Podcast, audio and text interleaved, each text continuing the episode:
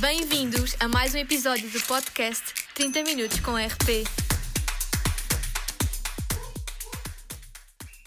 Olá a todos e sejam muito bem-vindos a mais um episódio de 30 Minutos com RP. Hoje eu, Catarina Barroso. E eu, Susana Matos. Vamos estar à conversa com uma convidada que trabalha num setor que vai despertar a atenção de quem está desse lado. Por isso, não saiam daí.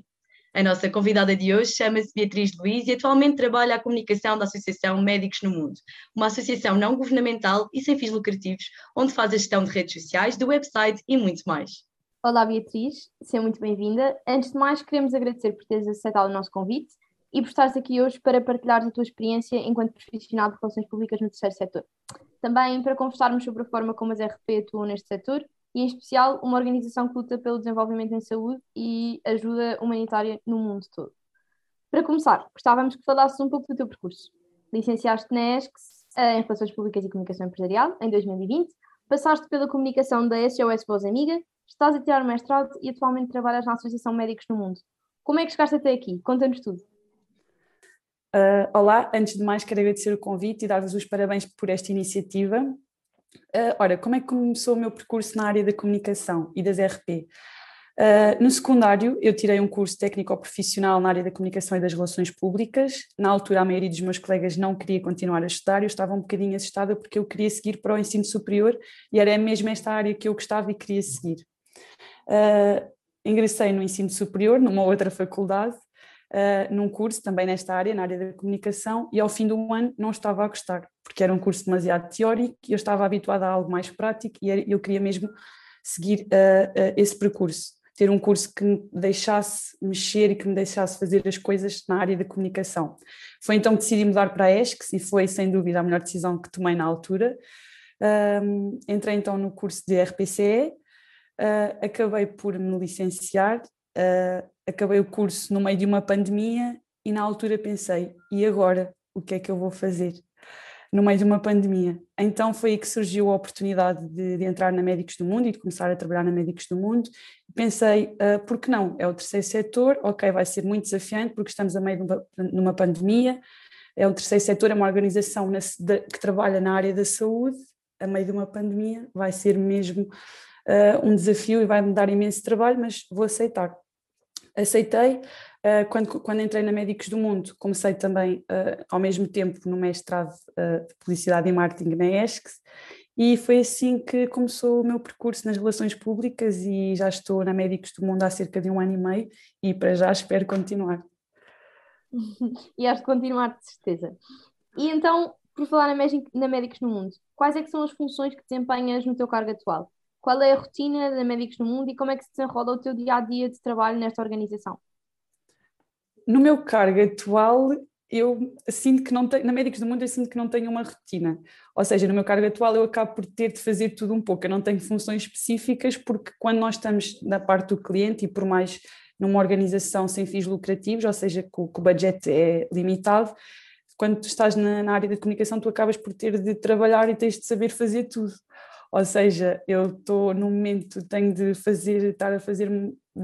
na, mais alguma, alguma coisa mais na área do design, no momento a seguir já tenho de estar mais na área das redes sociais, ou seja, eu faço tudo um pouco, dou, dou ajuda depois nos nossos projetos, porque nós temos diversos projetos uh, em Portugal, depois temos uh, departamentos de comunicação noutros países e nós temos de trabalhar todos em conjunto e acaba por ser um desafio porque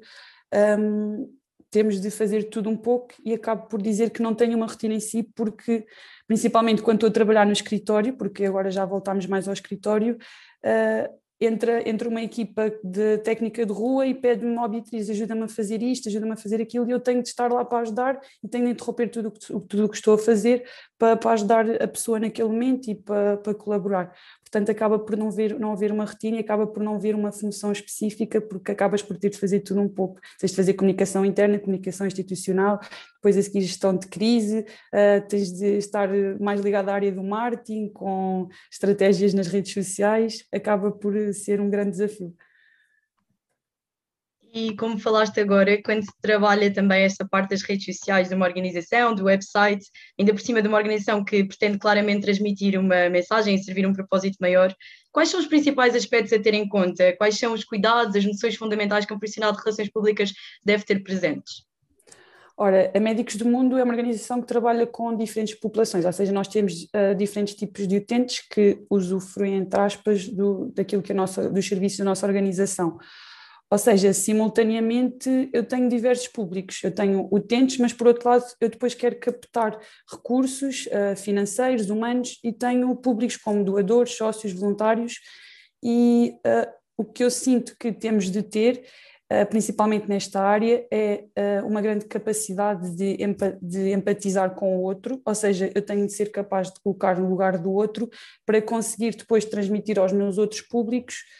um, aquilo que quero uh, para a minha organização e para os meus e para os utentes da minha organização, das populações que nós estamos a ajudar. Ou seja, temos de ter uma temos de ter empatia com esses públicos. E para além disso, a linguagem, nós temos de ter uma linguagem uh, muito cuidada, para além de estarmos na, a trabalhar na área da saúde, tal como eu disse, trabalhamos com populações vulneráveis um, e a linguagem tem de ser muito cuidada, tanto nas redes sociais como uh, a comunicação não, não digital, porque uh, eu tenho, aliás, eu tenho de estar sempre a pedir ajuda uh, aos nossos médicos, aos enfermeiros, porque a linguagem tem mesmo de ser muito cuidada, existem aspectos muito técnicos e, e, acho que o curso acaba por nos ajudar um bocadinho nisso, quando nos dá as bases da, da comunicação e, da, e da, da, linguagem, acho que é bastante importante e um, termos essa capacidade de, de comunicar o outro para o outro como acabaste de referir no teu trabalho atual, lidas com a comunicação digital e não digital. Uh, quais é que são as principais diferenças que identificas nestes dois tipos de comunicação e quais é que sentes que são os impactos específicos de cada uma delas?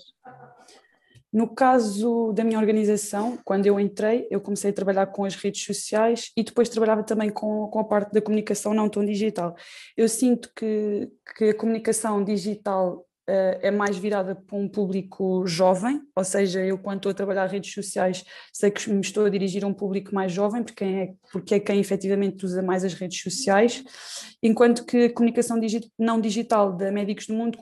continua a servir um público uh, com um target mais, mais velho, com, com outro tipo, outra tipo, outras idades como os nossos sócios e doadores, eu tenho noção, porque nós temos bases de dados, eu tenho noção que são um público mais velho e que precisamos efetivamente comunicar de, de outra forma com eles. Assim como os nossos parceiros institucionais, temos organizações com as quais trabalhamos que temos de trabalhar a parte mais não digital, porque ainda não estão muito na, na área do digital. Ou seja, quando eu sei que quero ter um impacto mais rápido, eu utilizo a comunicação digital, porque efetivamente vai acontecer, e isso, está a acontecer agora com, com o conflito armado na Ucrânia. Tenho noção que preciso de recursos imediatos, eu vou para, para o digital. Enquanto que eu uh, trabalho campanhas mais fora do digital, eu, eu acabo por sentir os efeitos dessas campanhas mais tarde, porque é algo que demora mais tempo a ser trabalhado e que a mensagem demora mais tempo a chegar, e então os recursos demoram mais tempo a chegar também.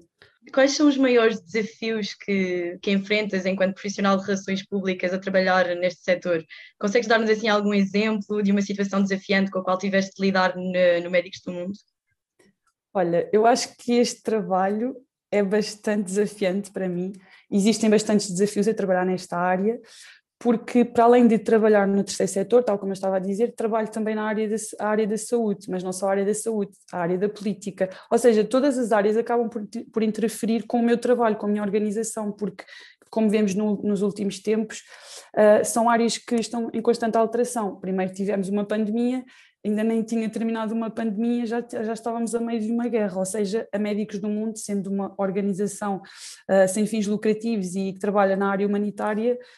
estava a meio de uma pandemia que, na área de, trabalhando na área da saúde que, estava, que nos estava a afetar e de repente estamos a meio de uma guerra, ou seja, o que é que implica a guerra? Implica que também precisamos de meter as nossas equipas no terreno, precisamos de ajuda humanitária, precisamos de recursos e ainda a meio de uma pandemia estamos a lidar com outra com outra com outro conflito e que temos de estar lá para lá nisso temos de estar para lá para as pessoas e temos de as ajudar e estamos a viver uh, diferentes situações ao mesmo tempo e todas as áreas acabam por afetar um bocadinho o nosso trabalho esse é, é sem dúvida alguma o, principal desafio ou seja eu estou a comunicar uma coisa e de repente Uh, surge um novo contexto e eu já tenho de estar a comunicar outra coisa, mas não posso esquecer da, da situação atual que estou a viver da pandemia, não? ou seja, uh, é, acaba tudo por afetar o nosso, o nosso trabalho,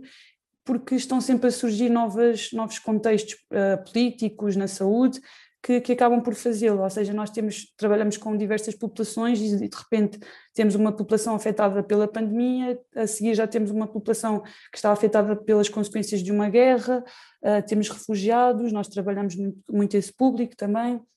mas claro que sem dúvida alguma isso é o trabalho profissional de uma de, de, um profissional de comunicação, que é ir se adaptando ao dia a dia e aos contextos, e eu sinto que nesta área isso acontece muito. E um, um desafio que, que eu sinto que, que, vocês estavam a questionar se eu tenho alguma história, algum desafio que tenha, que tenha nesta, na, na Médicos do Mundo, é quando me desloco talvez ao terreno, porque eu acompanho algumas vezes as nossas equipas no terreno, e eu tenho que ter, entre aspas, algum cuidado na forma como vou com as equipas e como tanto que as equipas nos dão formação e nos ajudam a, a lidar com os, com os utentes, porque tal como eu disse, são populações uh, vulneráveis, nós trabalhamos com refugiados, trabalhamos com pessoas em situação de sem-abrigo, com consumidores de, de, de drogas, então nós temos de ter cuidado na forma como vamos com as nossas equipas e como lidamos com estes utentes, porque principalmente já tive algumas situações no terreno, como é óbvio, porque os utentes podem nos acabar por tratar mal e nós temos de saber e acaba por mexer com o nosso psicológico, algumas situações que nós também sabemos às vezes nós estamos na nossa vida normal e pensamos, ah, no nosso país ou na nossa cidade, nem nos damos conta daquilo que realmente se está a passar. Eu, quando vou ao terreno e me deparo com certas situações, uh, acaba por ser um choque, então tem, os principais desafios que surgem são quando vou me desloco mesmo ao terreno com as nossas equipas, porque hum, eu preciso de ir ao terreno para para beber, entre aspas, aquilo que, que, se passa, para depois, depois poder comunicar aos meus públicos aquilo que eu faço, porque é através dessa comunicação que eu vou conseguir captar recursos para médicos do mundo e que vou conseguir continuar também a comunicar. Que competências é que tu destacas ou consideras fundamentais para um profissional de relações públicas conseguir fazer um bom trabalho de comunicação numa organização sem fins lucrativos? Assim, aquelas competências-chave que não podem faltar. Uh, em termos de competências e tal como já referi, acredito ser necessário fazer de tudo um pouco na, na, comunicação, ou seja, no momento eu estou a fazer o design de uma peça de comunicação, no minuto a seguir já estou a planear a estratégia de, de social media, uh, tanto como estava a dizer, no, no dia a seguir se calhar já tenho de ir ao terreno e recolher o testemunho de um utente, ou seja, uh, e quando falo com os meus colegas eles me perguntam, mas afinal o que é que tu fazes? E a resposta que eu dou é: eu acabo por ter de fazer tudo um pouco, ou seja, na parte do cliente, e eles sabem disso, tanto que alguns trabalham em agência, e nós, quando estamos a, a falar sobre o trabalho uns dos outros, acabamos por sentir isso. É que tu, quando estás no lado do cliente, tens de saber fazer mesmo tudo um pouco, ou seja, basicamente acabamos por fazer aquilo que nos ensinam no curso de RPCE, mas também temos de fazer aquilo que é ensinado e é dado nos outros cursos de ESC, ou seja, temos de ser muito multifacetados e ter essa capacidade. Portanto, nem toda a gente depois é capaz de ir para a área do, para a parte do cliente, porque de repente pedem, Beatriz, tens de fazer um, um flyer disto e daquilo. Eu agora neste momento estou a trabalhar, por exemplo, na, na, revista que nós lançamos todos os anos e nem toda a gente tem essas capacidades e tem essas competências, então acaba por ser um verdadeiro desafio ter de, ter de o fazer. Sabemos também que a Médicos no Mundo recebeu em 2019 o seu Super Brand, uh, sendo distinguida como marca de excelência.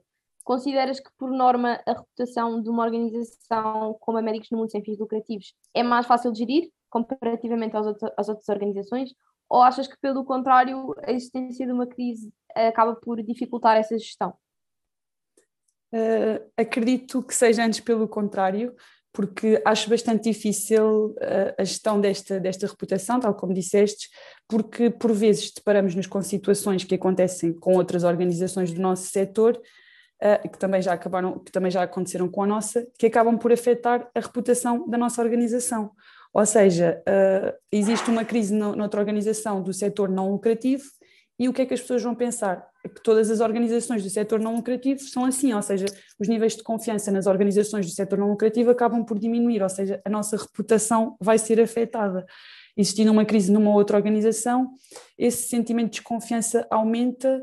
e, e o propósito da nossa organização acaba também por ser afetado. E nós precisamos das pessoas para captar recursos e acabamos também por ter de voltar e de construir essa, confiança, de construir essa confiança para as pessoas voltarem a confiar em nós e dizermos calma, isto não é assim, não somos, não somos todos iguais. E efetivamente temos de estar constantemente a trabalhar essa reputação porque quer, queiramos, quer não, estão sempre a acontecer situações com outras organizações e a nossa organização acaba por eventualmente ser afetada e nós precisamos das pessoas para continuar o nosso trabalho e para continuar a servir os nossos utentes. Portanto, a gestão da reputação é uma tarefa um bocadinho complicada neste, nas organizações deste setor.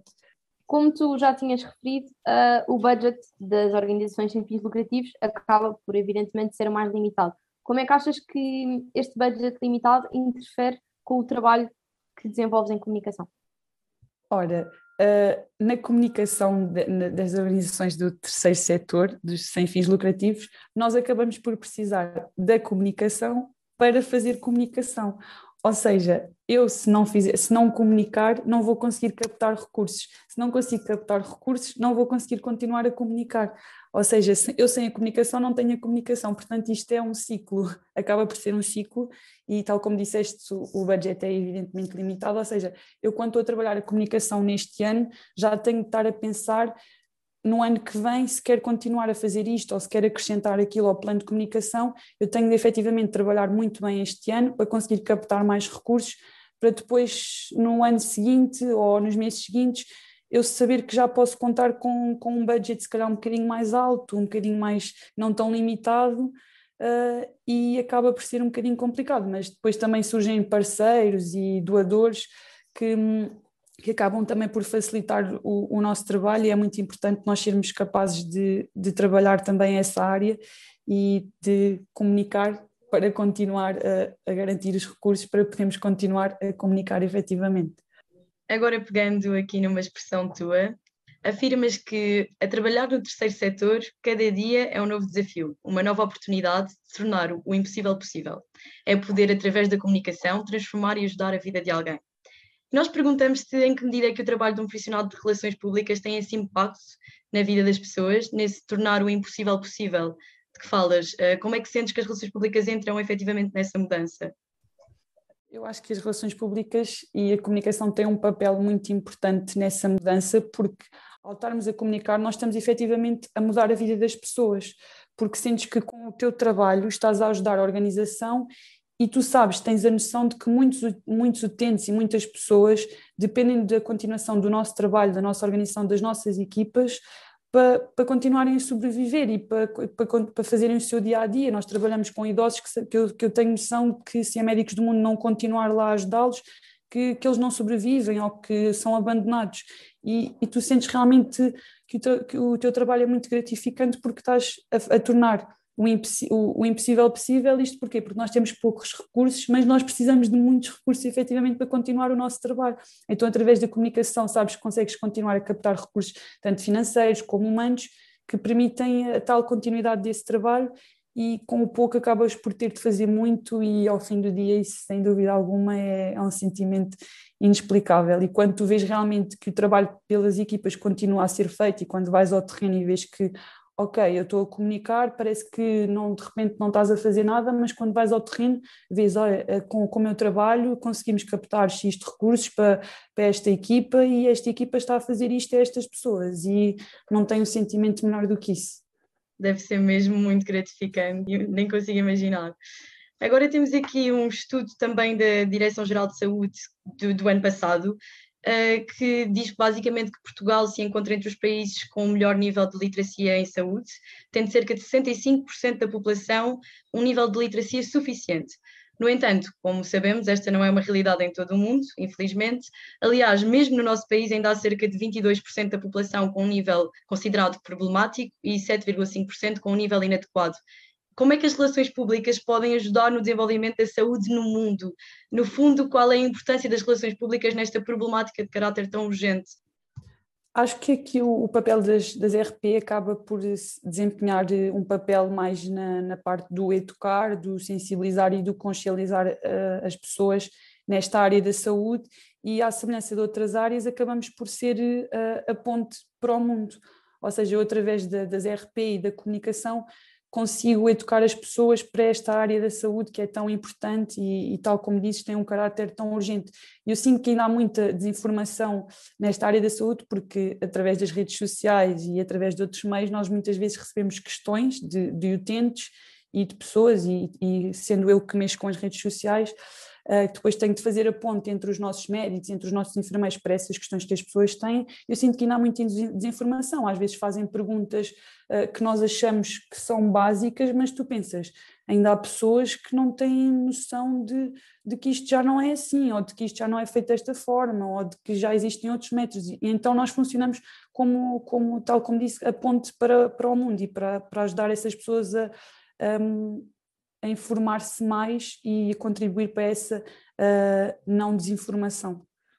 E como é que se combate? Uh, quais é que são as vossas estratégias, as vossas uh, aquilo que vocês utilizam no fundo para conseguir combater, combater isso? Uh, nós, nós temos de criar campanhas e, e, muitas, e às vezes uh, tanto a Organização Mundial de Saúde como,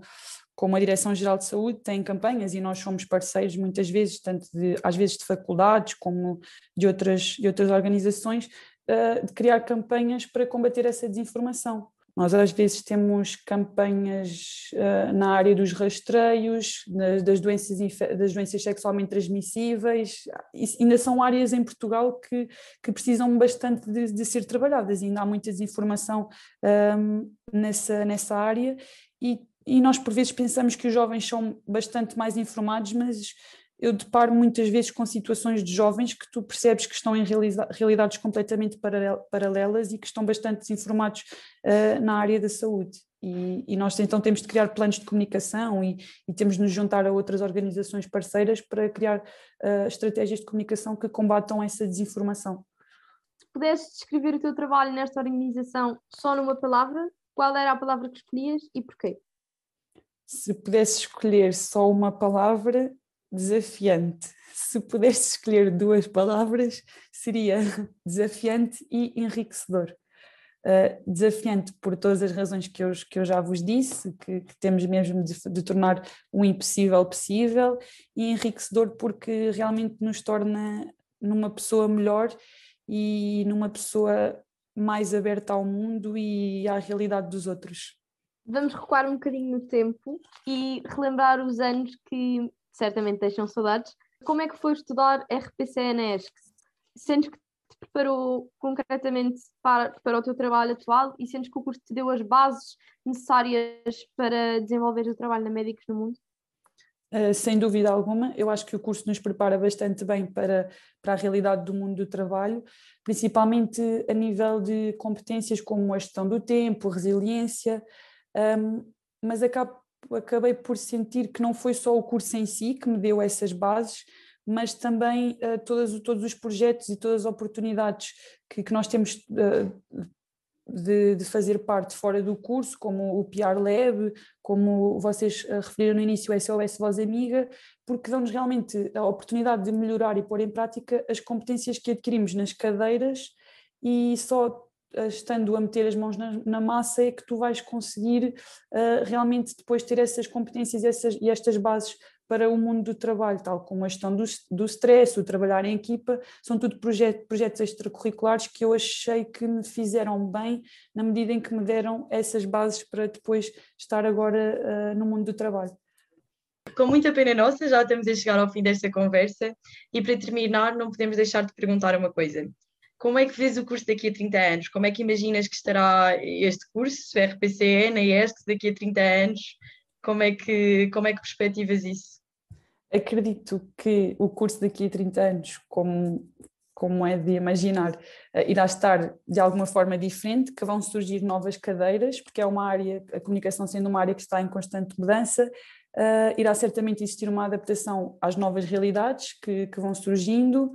Uh, não sei como é que está o plano curricular neste momento, mas tendo em, em, conta a pouca experiência que tenho no mercado de trabalho, isto já não é bem como vejo o curso daqui a 30 anos, é mais como gostava que tivesse o curso daqui a 30 anos. Uh, acredito que, que, tenha de abranger e integrar uh, mais, outras, mais outras áreas da comunicação no plano de estudos, como o marketing, e agora puxando aqui um bocadinho a brasa à minha sardinha na parte do mestrado, um, porque acredito que a comunicação é, é cada vez mais uh, 360, ou seja, tem de ter uma, o curso tem de ter um plano de estudos com uma estratégia mais integrada, porque eu sinto no mercado de trabalho que uh, efetivamente precisamos do apoio de outras áreas da comunicação para realizar o nosso trabalho. E tanto numa organização sem fins lucrativos, e tal como eu disse, precisamos de ter várias competências, acredito ser necessário uh, que o curso nos deixe um bocadinho acabar por escolher, uh, se calhar, outras áreas que possamos uh, integrar no nosso plano de estudos e que achamos que depois vão fazer falta no, no nosso, no nosso futuro e na, na, no mercado de trabalho.